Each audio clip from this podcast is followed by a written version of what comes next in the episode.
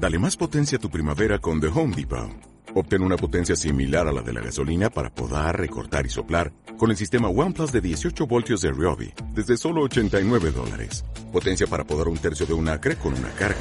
Potencia para recortar el césped que dura hasta dos horas. Y fuerza de soplado de 110 millas por hora. Todo con una batería intercambiable. Llévate el sistema inalámbrico OnePlus de 18 voltios de Ryobi. Solo en The Home Depot. Haces más. Logras más cuando lo realmente es bueno se puede ver en un video, porque no sentí yo un ejemplo de Terminator 3. Mm. Un chico dice usted de corazón le dice que no ah, tenía nada de malo. Le ha tocado otras películas, a modo de ejemplo. Sí. ¿Cuáles? Varias películas de Disney. Yo lo vi en una casa, en una familia. Los niños estaban molestando, estaban eh, haciendo, y la mamá tomó la salida fácil prendió el televisor y les puso a todos el jorobado de Notre Dame para poder salir del paso. Es una película diabólica. Ese sería el adjetivo.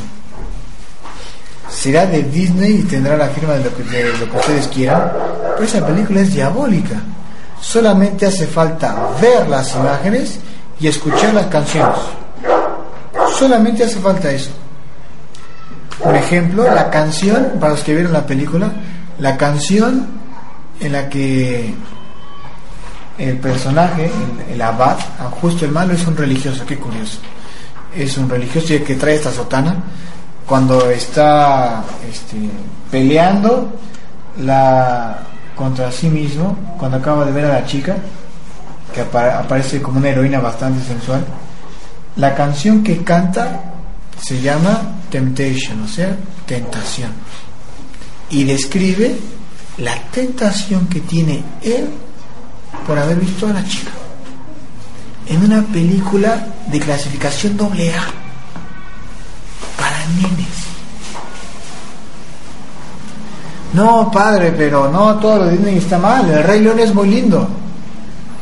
El Rey León es la ejemplificación de Walt Disney de lo que es el programa del New Age.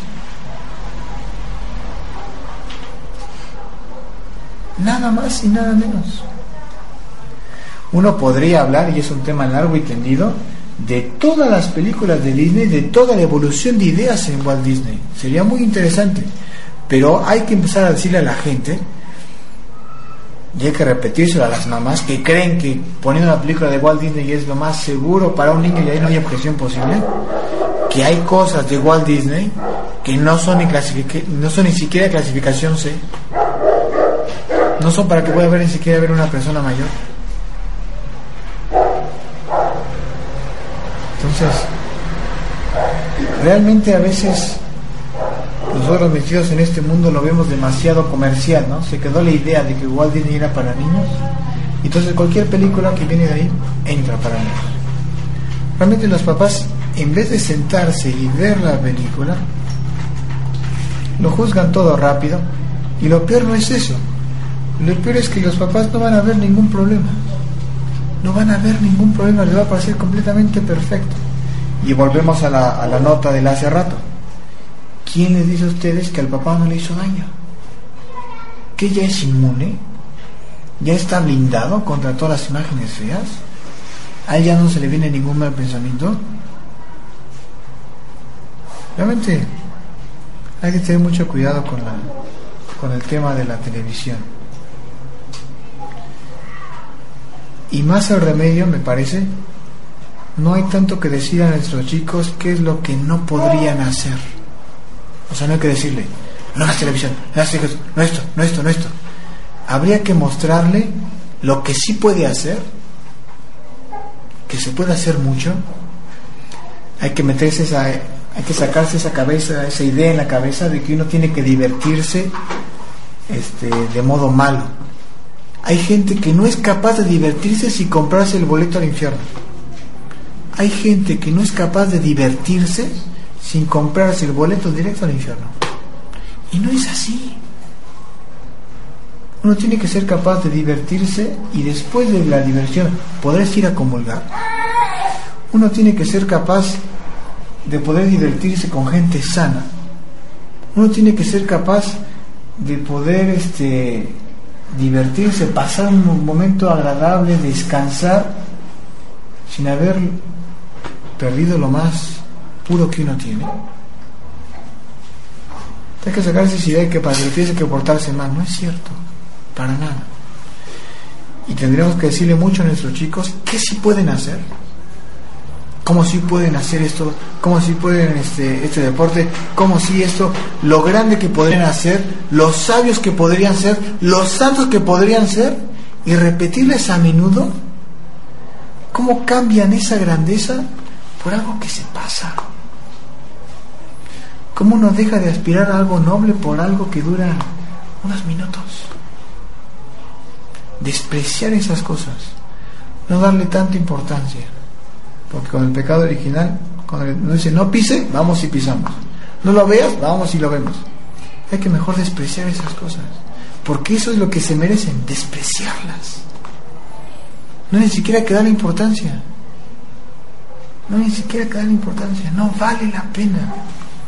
¿Cómo puede un hijo de Dios gastarse en eso? En algún momento los niños van a tener que discernir en lo que está bien y lo que está mal y depende de la educación que le damos nosotros en la casa y en la escuela. Eh, esta mañana usted dijo de los niños hay que protegerlos mucho y a esta edad es la más importante para su protección. Y la pregunta mía viene, ¿hasta qué edad hay que ser celosos en eso? Ya sé que ellos van a estar muy eh, al encuentro de muchos factores nocivos, ya sea con los familiares, eh, con el mundo eh, en general, pero hay por ahí cosas que uno tiene que hacer un esfuerzo para que no le lleguen cosas negativas a los niños que eh, podrían, o sea, son más difíciles de evitar, hablando de la familia y a lo mejor de los compañeros mismos de la escuela. ¿Hasta qué edad usted dice, qué edad pondría en el niño eh, un, límite, por así decirlo, ¿no? De que tiene que estar protegido contra todas esas cosas para después de que tenga ya el uso de gasolina y decir esto no lo acepto porque sé que está mal. O sea, realmente no creo que se pueda poner una, una ¿cómo diría? un, límite, una edad como para decir ya está. Este, eso es también una idea bastante moderna de los papás modernos, del hombre moderno, ¿Qué dicen los papás? Bueno, yo me ocupo de este chico mientras estudie, y ya que estudie ya está. O sea, lo ven así como diciendo, como que mi obligación llega hasta allá, yo le pago la escuela y después arréglese. No, uno no deja de ser su papá, y uno no deja de ser su mamá, y uno no deja de tener las gracias de Estado, por más que el otro tenga 50 o 60 años y ya tenga hijos. O sea, mientras yo viva, y ah, mire, aunque no esté viva, en el cielo, si yo llego al cielo y mi hijo está en la tierra, yo estoy allá con Dios para decirle todo lo que le hace falta a ese que es mi hijo para que llegue al cielo. Entonces, que usted me diga en específico para cuidarlos así en concreto, lo que hay que tener en cuenta es que, o sea, sí, hay que cuidarlos más cuando son más chiquitos, en la medida en que son más influenciables, no tienen como todas las defensas, pero que se pudiera dar una edad no creo, porque hay chicos, primero, que son más influenciables que otros, van a estar más cuidados que otros, hay chicos, por ejemplo, que no les llama tanto la atención. Hay chicos que naturalmente la televisión no les llama la atención. Entonces, por ejemplo, no va a tener tanto problema con eso. Después, cuando son adolescentes, cuando están en la preadolescencia, 11 a 13, los varones, las mujeres un poco antes, cuando estén en esa edad antes de ser adolescentes, les hace muchísima falta que uno los cuide, pero sin que se den cuenta. O sea, hay que cuidarlos más que cuando son chicos pero sin que se den cuenta. Porque si se dan cuenta, ¡pum! revienta todo. Porque entonces, ¡ah! Que no sé qué, no me dejan mi libertad y yo soy grande y esto y el otro. Entonces uno diría, una época así para dejarlos hasta antes de que tome estado, ¿no? Claro, yo me refería también eh, protegerlos en cuanto a la educación que se les brinda a los niños porque muchos, o sea, eh, piensan que a lo mejor a partir de los cinco años pueden entender algo. Y hay otros que dicen, no, desde el nacimiento hasta por lo menos los seis años, los niños son como una esponja y es la oportunidad nuestra para que ellos asimilen todo lo bueno y después... Ojo, ahí creo que cabe hacer una aclaración. A veces se habla de que la, el uso de razón comienza a los siete años. Habría que decir el uso de razón pleno O sea, al hombre la razón se le conecta desde el vamos, ¿no? O sea, desde que se conecta y viene, la primera impresión sensible, el primer fantasma sensible que afecta a los sentidos, ahí se desata la inteligencia. No alcanza todavía el nivel de abstracción en universal, que eso es propiamente el uso de razón pleno. Pero un niño, un niño desde que está adentro de su mamá, desde que está adentro de su mamá, ya está recibiendo impresiones, impresiones sensibles. Entonces, está comprobado que a un chico, por ejemplo, le afecta y siente los, los distintos tipos de música. El frío, el calor, cuando está dentro de su mamá. Entonces, ahí la inteligencia todavía no es capaz de, agarrar en abstracto, pero ya está haciendo relaciones, que es los juicios, simple aprehensión y juicio, la segunda operación del intelecto. Entonces, el intelecto ya empieza a juntar cosas. Entonces, un niño desde que nace empieza a tomar información y empieza a hacer juicios, empieza a hacer asociaciones. Si yo hago esto, hacen esto. Si yo hago esto, me hacen esto.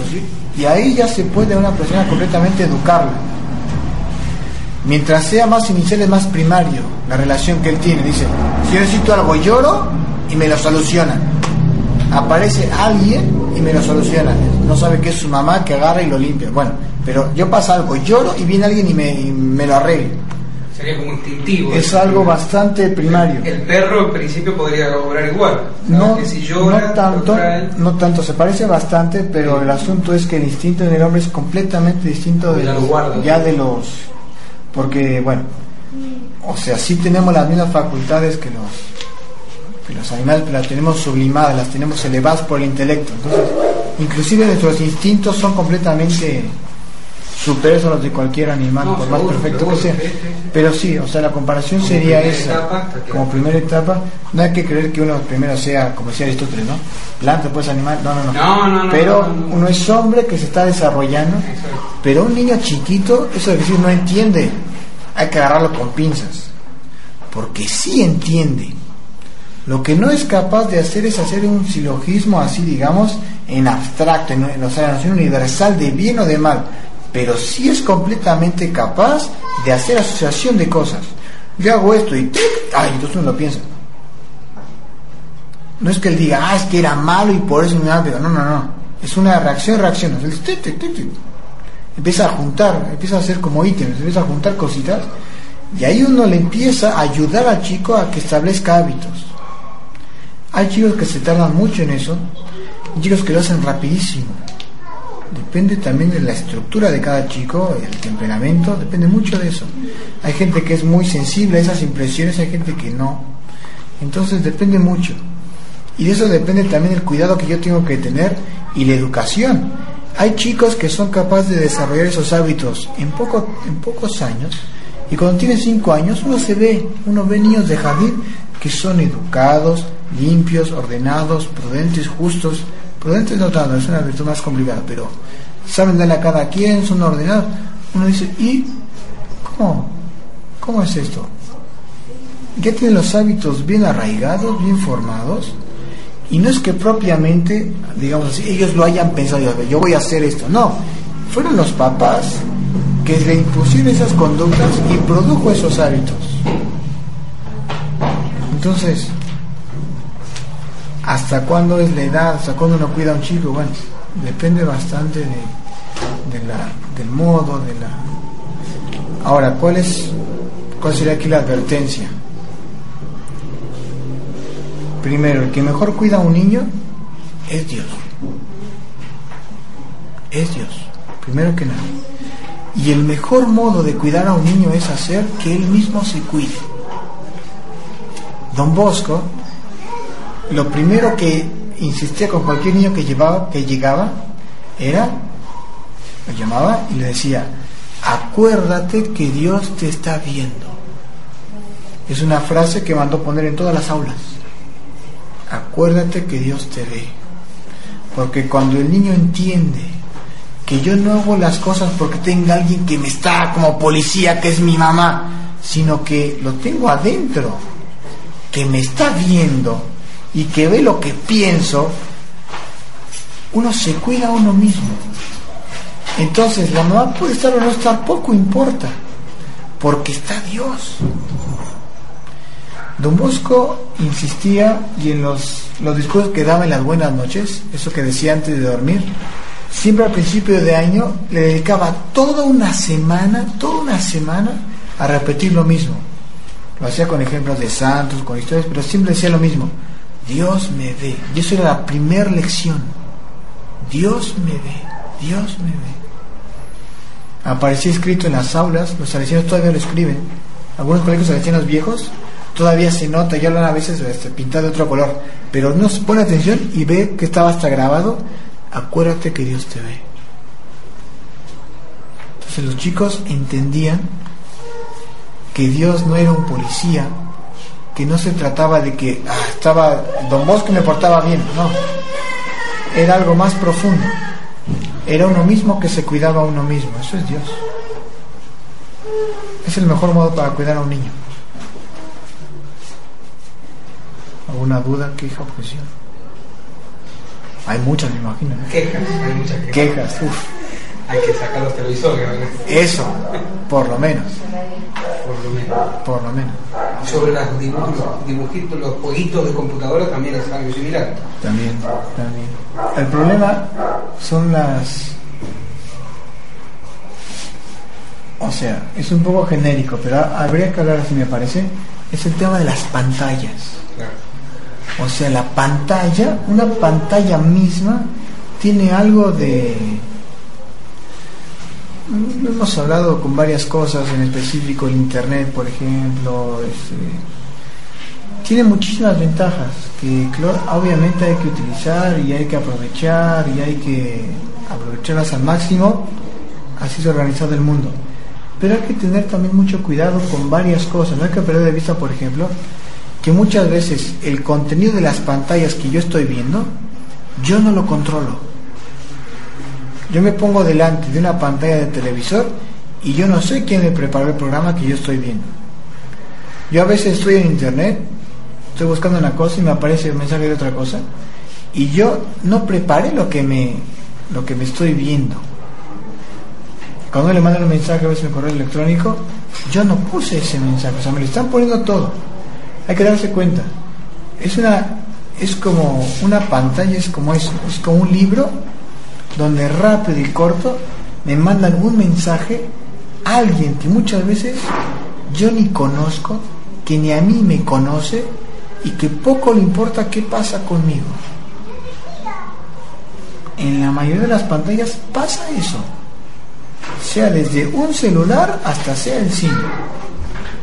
Además, la desventaja grande que tiene la pantalla, que los mismos inventores de la televisión y todo eso se dieron cuenta, es que no permite como la interacción. Por eso inventaron primero lo de la tercera dimensión, que parece que sale la pantalla, y después inventaron exactamente los juegos interactivos, el cual uno toca la pantalla, en el sentido de que yo actúo sobre la pantalla. Eso es algo que se criticó, se criticó muy fuerte contra la televisión en su momento.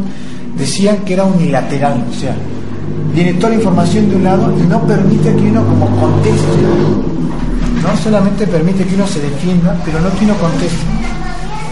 Eso ya es, ya es una objeción bastante fuerte. O sea, si uno lo piensa bien, bastante fuerte, porque la comunicación se basa en poner en común algo.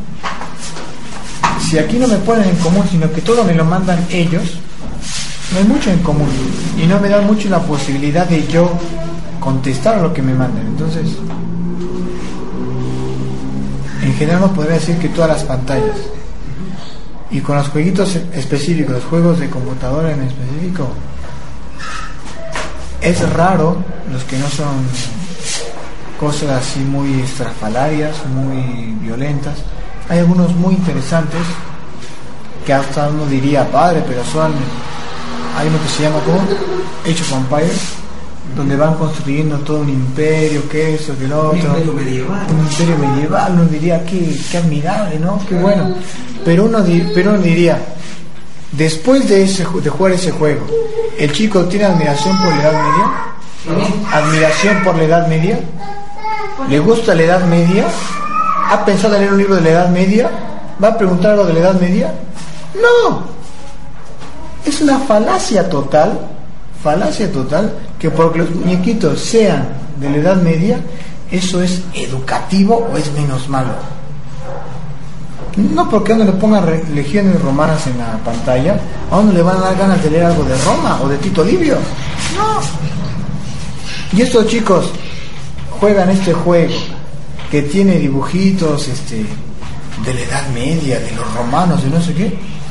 Y yo no he visto a ninguno que me haya después dicho que a él eh, le interesó más la Edad Media y quería un libro de la Edad Media para estudiar porque vio... No. Parece simplemente un recurso más. Y también pasa algo muy curioso con las imágenes, tal con esto, los que dicen que las, es cierto que las imágenes son muy buenas, que se pueden utilizar cosas muy, muy, ejemplo, la película de Mel Gibson, ¿no? Lo de la pasión. Me diría, qué buena cosa, qué película interesante, la vio millones de gente. Sí, es cierto, claro que sí, este, pero objeción. No va la objeción contra la película. La película era buenísima. La objeción va contra la imagen. Fíjense. ¿A quién le hizo realmente bien esa película? A la gente que no estaba acostumbrada a ver televisión. La gente que cuando la fue a ver al cine o la vio, se les grabó. Y esas imágenes les quedaron dando vueltas dos o tres días. A esa gente le hizo bien.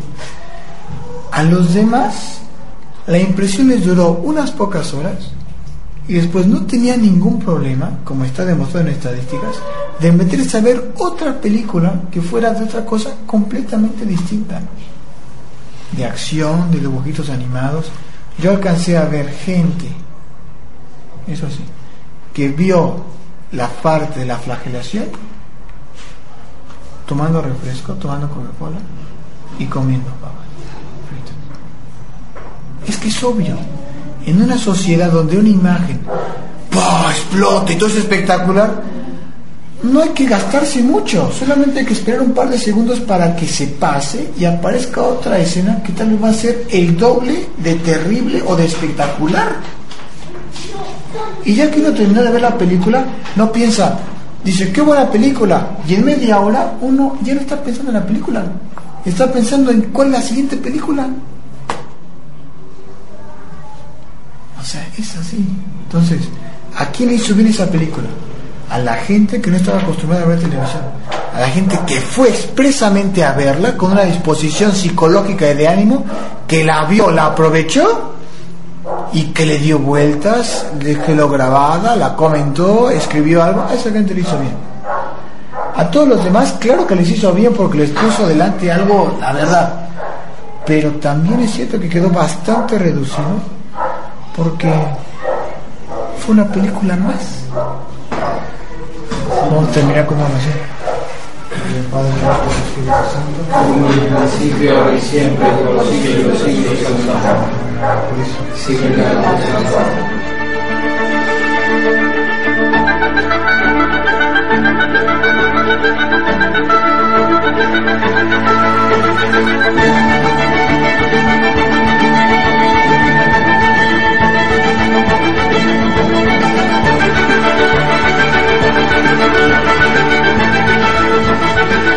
hemos compartido conferencias selectas, en donde por cortesía de Milicia Interitate y Radio Cristiandad disfrutamos de